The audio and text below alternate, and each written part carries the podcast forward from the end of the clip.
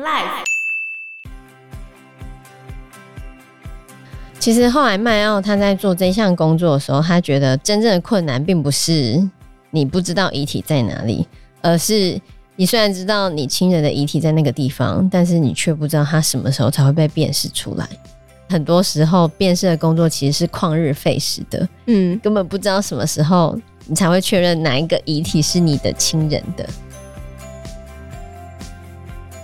Hello，大家好，我是 Joe，我是 Fana，我是 Anna。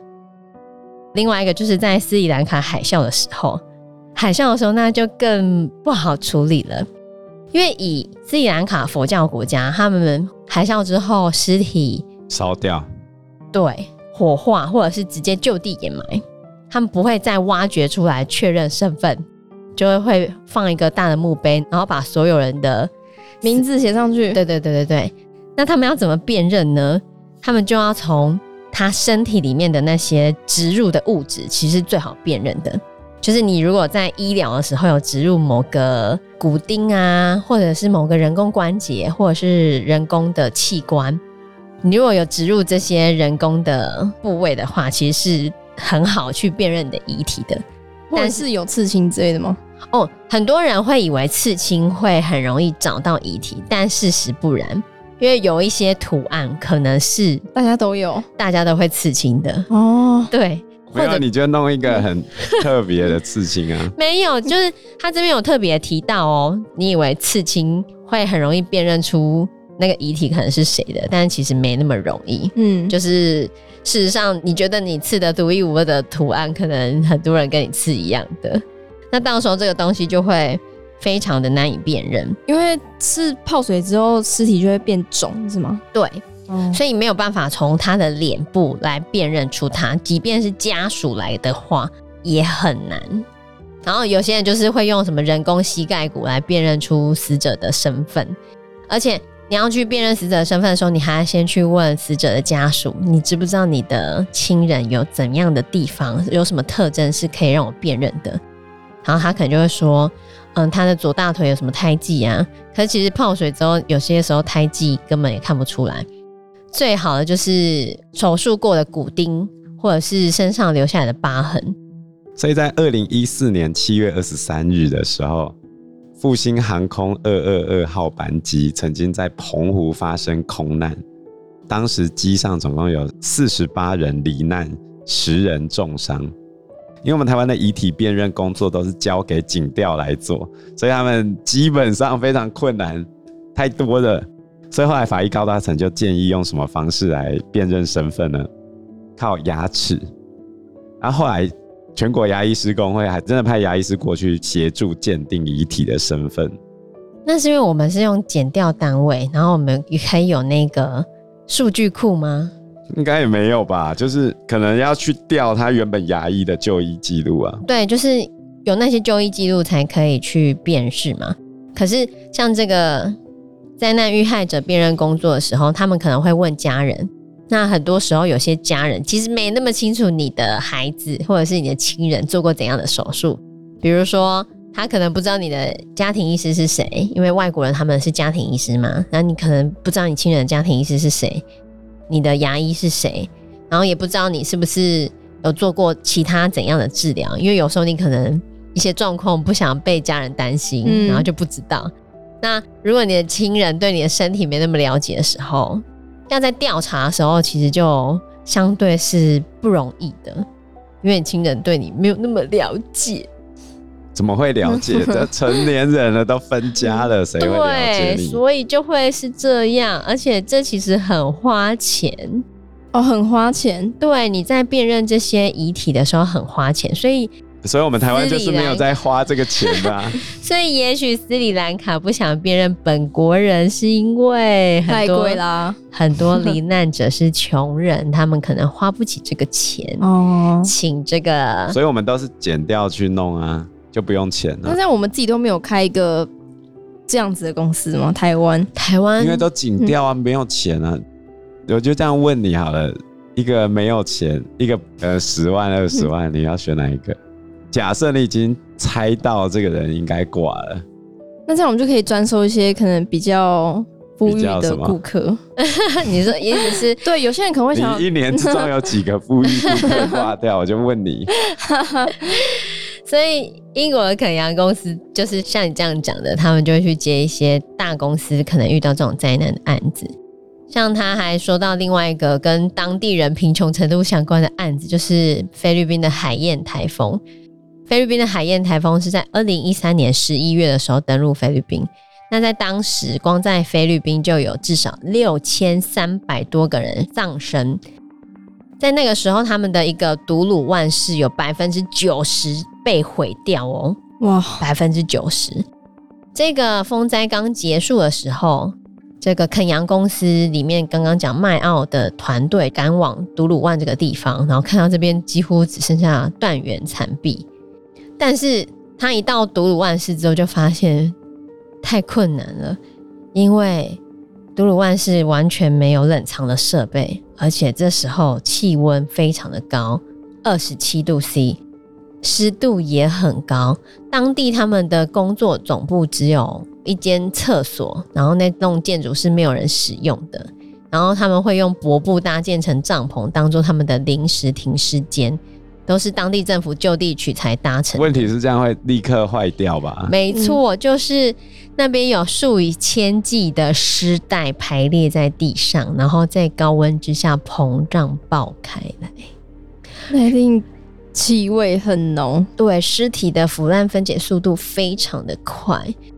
很多的内容物就会溢到沼泽地的水滩里面，然后那就不能用了呢，那个水就不能喝了。没错，就是非常的可怕，可怕。然后麦奥就说，他其实那一段时间嗅觉都不怎么灵敏，因为他可能已经闻到麻痹麻痹了。后来当下还有一些情况，就是可能那边当地的警察看到那些尸体，有几具尸体实在是腐烂到太严重了，然后警察还把那些尸体丢到当地的西湖里面，导致过分了吧？其实警察是好意吗？就是警察是想要把罹难者固定到湖底，就是让人家不要看到，固定到湖底。问题是它那个生物分解到水里面，你还把它拿起来喝就不行啊？对啊，是啊，所以就污染了当地的水源啊。然后他还有留下当时的照片，真的是非常的可怕。对，就是你会看到满满的各种的液体，还有虫，然后很多的人都已经失去可以辨识的五官了，因为都已经被蛆虫直接。直接吃掉了，对，都已经被蛆虫吃掉了，这样子，好可怕。对，那到这样的状况的话，遗体辨识就更为困难。再加上当地政府其实没有钱，本来一些验尸团队还是会每天就是去处理死者，然后收集一些辨识他们的资料。可是到后面他们就放弃了，因为当地政府其实没有钱，而且辨认非常困难。然后很多当地的死者可能都是穷人，你即便去记录这些资料，后面也没有用，因为拿不到钱。对，没有资金投入这份工作，那怎么办？还没有办法，就留下这些尸体在当地这样。原本曼要想要说服这些人，就是留下每一个死者的牙齿，看看以后可不可以辨认出这些死者的身份，但最后就没办法，放弃了。他们最后只好就地掩埋，嗯，然后所有原本想要帮助当地遗体的那些外国人或外国团队都离开了，因为后来他们发现没有办法，这样那里就变成一个大型的坟墓。对，不然你要想六千多的罹难者，你到底要怎么去辨认他们的遗体？那如果他们有一个冷冻的设备、冷藏设备，可以把那些遗体都冰在里面，一个一个慢慢的验尸的话，也许还有办法。嗯，是没有啊。这种大型的灾害就是这样子啊。这边他们还有讲到一个，就是他们之前在灾难辨认的时候会犯下的一些问题，哦，像他们之前有发生过一个侯爵夫人号的沉没的事件。以前英国他们习惯会把在河里面溺死的人的手部割下来，那是因为通常就是在河里面溺死的人比较常是游民。然后他们被捞上来的时候，通常身体已经浮肿了，然后尸体也会很难被辨认，即便是新鲜的尸体，也很容易被误认。而且以前他们泰晤士河上捞起来的死者，往往是可能有犯过一些案的游民，然后他们就会把手割下来，就是等他手比较干了之后，再看看那个指纹是不是曾经被抓过、曾经有留指纹的人。嗯，可是呢，这样子的传统。放到这个侯爵夫人号沉没案件就不适用，因为侯爵夫人上面的那些人根本就不是游民，他们可能没有犯过案。可是这个惯例还是存在嘛？就是死在泰晤士河的手都会先被割下来，然后就会发生，就是很多罹难者他的尸体可能已经土葬甚至是火葬喽。然后过了很久之后，他们的断手才在太平间才被发现啊！这些人的手，对。那这个沉船事件是这样，在一九八九年的八月二十日，有一群男男女女，他们就去侯爵夫人号这艘游轮上面参加派对。包下这艘船的是一个超级有钱的金融家，而且他还是一个很大的模特公司的合伙人。所以参加这场派对的一百三十一个人里面，大多数来自时尚界跟摇滚乐界。结果他们在泰晤士河玩的时候，跟前面有一艘大船是疏浚船，就是要把泰晤士河里面那些淤泥抽掉啊、挖开的那种船，就去撞到了。撞到的时候，那一艘游轮还正在全速前进，然后最后活下来的人不到三分之二，所以才会引发后面这么大的争议，因为都是有钱人嘛。但是他们还用传统的方式，先把手部割下来，然后等手干了之后再去辨认指纹，然后再去辨认他的遗体的身份。然后辨认出来了之后呢，手忘了还给死者。比如说，当年二十五岁的其中一个往生者叫做艾尔莎·加西亚，她本来有大好的未来，正打算进银行工作，而且长得蛮漂亮的。结果呢，她在西元两千年，她已经丧生十一年了。被从坟墓挖出来辨认的时候，双手都不见了，就是因为要辨认身份，才发现她手都不见了。那这样怎么辨认她？对啊，所以很麻烦啊。他妈妈看到自己女儿没手没，嗯，然后后来再去找那个手，就辨认出来了。哦，所以是有找到手的，不是手就是当下割下来的啊。哦，其实后来麦奥他在做这项工作的时候，他觉得真正的困难并不是。你不知道遗体在哪里，而是你虽然知道你亲人的遗体在那个地方，但是你却不知道他什么时候才会被辨识出来。因为有很多时候，很多的家人其实在期待他的亲人被辨识出来的那一天，可是因为很多时候辨识的工作其实是旷日费时的，嗯，根本不知道什么时候你才会确认哪一个遗体是你的亲人的。后来。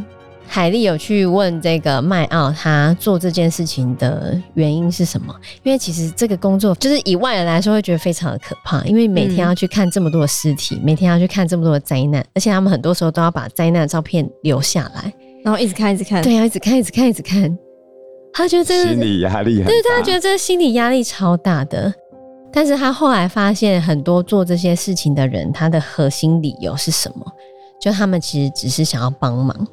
他们想要做他们心中认为正确的事情，嗯，他们想要帮这些遗体找到他回家的路，想要帮他们的家属找到这些没有被辨识出来的亲人，这就是他们为什么一直在做这件事情的原因。嗯，对，我觉得很伟大，很伟大。当我看到那些关于一些灾难的描述的时候，我真的觉得我应该没有办法做这些事情。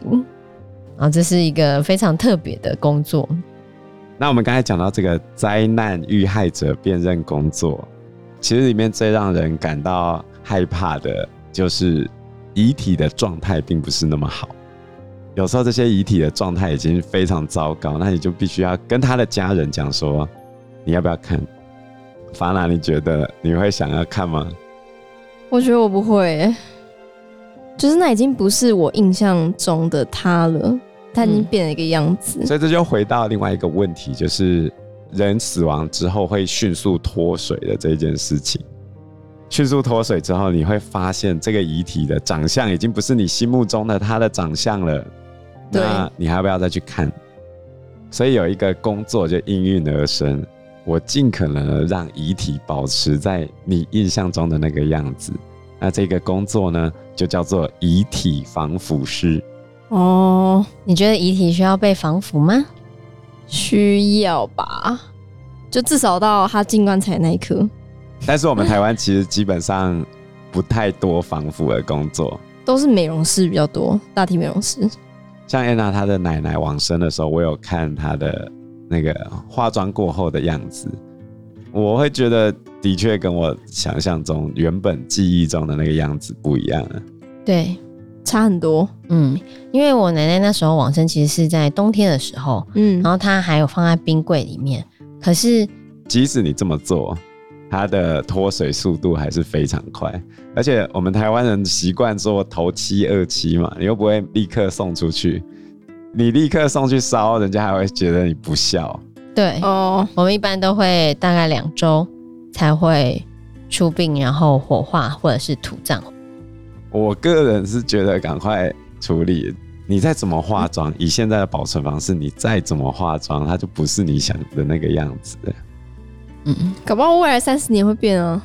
现在就是有遗体防腐师这个工作啊，因为其实你在死亡之后，你的血液停止流动，尸体就会开始腐烂，而且各种因素都会影响尸体腐烂的速率，包括气温啊，或者他穿什么衣服，还有他的体脂肪。可是那这样子，如果你想要在你死后捐赠你身上还可以用的器官的话，你要在二十四小时之内，你的遗体就要被送去做防腐。那其实是有一点对亲人是有一点，就是他们会蛮抗拒的，是吗？就是要看亲人，因为我看一个台湾的采访，就是台湾的大体的捐赠，嗯，就是。关于台湾大体捐赠的部分，就是如果你的亲人有欠那个大体捐赠，你就是在他死亡二十四小时之内就要把整个大体送去做防腐，那你等于就会没办法再看到你的亲人。有时候你可能理解你的亲人缺了大体捐赠，可是这么快大体就要被送走了，有些人还是会，嗯，对，有些人还是会措手不及，甚至可能如果你的其他家人来不及赶回来的话，就会有一些争执，嗯，所以。这其实是要事先理解到的，因为我在看遗体防腐师这个工作，然后就找台湾，我发现台湾其实不太有遗体防腐师的介绍，嗯，因为我们大部分是大体美容，不然就是可能这个工作的人没有出来被采访，或者是怎样，就是我没有找到太多台湾遗体防腐师的介绍。香港是有人，对，香港是有的，嘿，香港是有的。那这样你。把自己捐赠出去之后，还要再办丧礼吗？葬礼要啊，当然要啊。他们办的葬礼就会是衣冠哦，对对对。可是他的大体就已经是直接送进去了。对，那我可不可以就是我身上的器官给他，然后请他把骨头还给我？那是器官捐赠哦，对，那就不是大体捐赠。大体捐赠是你整个大体都，你全部都给人家切完之后，他最后就是火化。对，我可以有那个骨灰吗？会，因为大体捐赠之后的大体，通常就是去医学院、医学机构，让学生去学习身上的器官，甚至像我们上次讲的嘛，有时候医学院的学生练习怎么开刀的时候，就会需要这些大体老师。那这些大体老师工作告一段落，这样讲比较好听，就是他们工作告一段落之后，他们的所有的器官都会被收集在一起，然后再去火化。火化之后就会交给他们的家属，但是在他的工作还没完成之前，他会先还是持续当做大体老师做使用这样子。哦，对对对对，那是台湾的大体老师的部分。你比如说把你手切掉再装回去这样？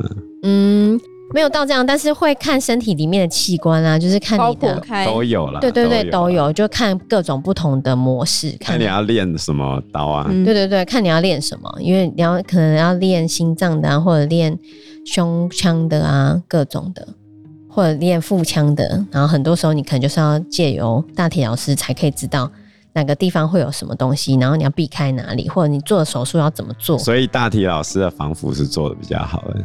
哦，但是大体老师一般他们的器官不会防腐，因为器官防腐的话，他们必须要把针穿刺到你的内脏，然后打防腐液进去。